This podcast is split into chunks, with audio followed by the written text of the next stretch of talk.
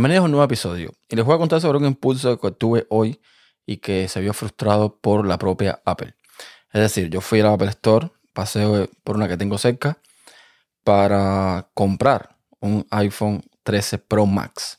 ¿Por qué? Porque tengo un iPhone 11 Pro Max, un teléfono que tengo desde 2019, un teléfono que está muy bien, todavía funciona perfectamente, la batería quizás en algún momento tenga que cambiarla, tenía un 90 y tanto por ciento todavía de capacidad, pero que bueno, mm, para empezar, tiene solamente 64 GB de almacenamiento, porque era el básico en aquel entonces, cuando estaba el 11 disponible.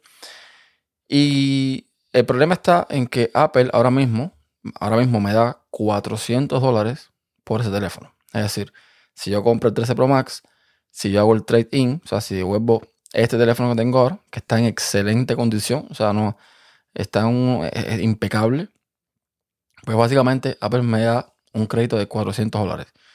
Con lo cual, los 1099 que cuesta el 13 Pro Max menos los 400 dólares eso, me saldría el 13 Pro Max en 699 dólares sin impuestos. Pero como yo tengo la eh, tarjeta de Apple, la tarjeta de crédito, me dan la opción de pagarlo a plazo y estaría pagando por 24 meses sin interés 29.12 eh, dólares.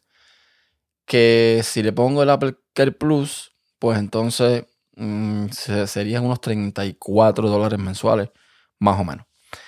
La oferta está interesante y sobre todo mi temor es que cuando salga el 14, pues no tenga esta, esta posibilidad.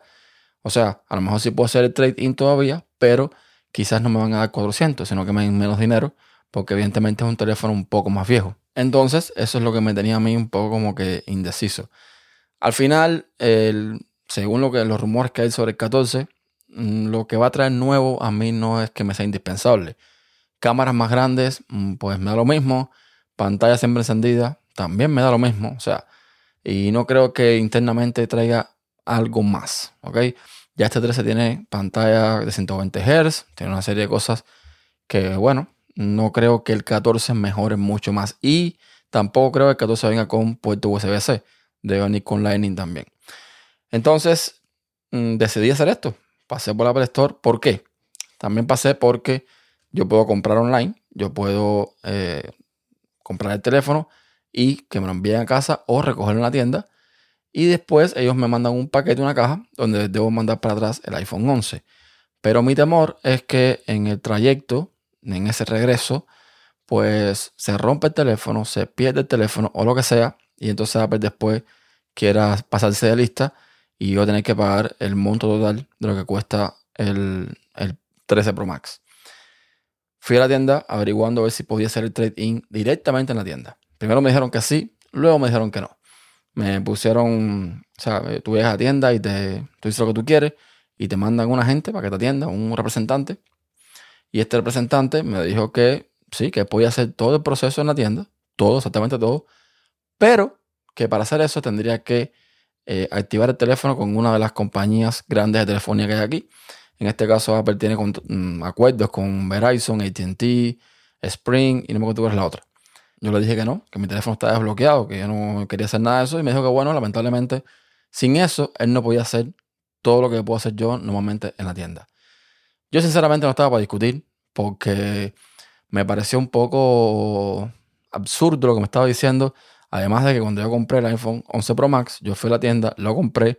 Simplemente dije que no quería activarlo porque no tenía ninguna compañía de las que eh, Apple tiene acuerdo con ellas. Y listo, me entraron el teléfono y ya está. No, no tuve que hacer nada. Pero bueno, este señor me dijo que sí, que tenía que activar el teléfono con una de estas compañías para hacer todo el proceso, el mismo que estoy haciendo yo a nivel de página web, o sea, a nivel online. Entonces, eh, con ese jarro fría, pues me regresé y no hice la compra del iPhone 13 Pro Max. Eh, yo no sé si es una señal del destino, no sé si es que me está diciendo eh, no, lo, no lo compres, pero es que en realidad creo que este es el momento. ¿Por qué? Porque el iPhone 14, yo estoy seguro que con todo el tema este de la escasez de chips y todo el cuento, con toda la inflación que hay, va a ser mucho, mucho, mucho más caro para ofrecer prácticamente lo mismo. Entonces, aprovechando que el, Pro Max de 128 GB, que ya de por sí es el doble almacenamiento que tengo, está en 1099 y que con esta oferta de volviendo el teléfono me sale en 700 dólares, pues, ¿qué les digo? ¿Qué les puedo decir? Creo que este es el momento para hacerlo. Pero bueno, mm, estas cosas de Apple yo no las entiendo. Según este señor, son procesos diferentes, son cosas diferentes, que yo estoy seguro que no, porque al final el sistema debe ser el mismo para todos. Pero bueno, en fin, repito, no estaba para discutir. Y por eso regresé con las manos vacías prácticamente. Puedo hacer la compra online. El teléfono, si lo compro hoy, va a estar listo para recoger mañana sin ningún problema. La parte que me preocupa es la de enviar para atrás el iPhone 11 Pro Max.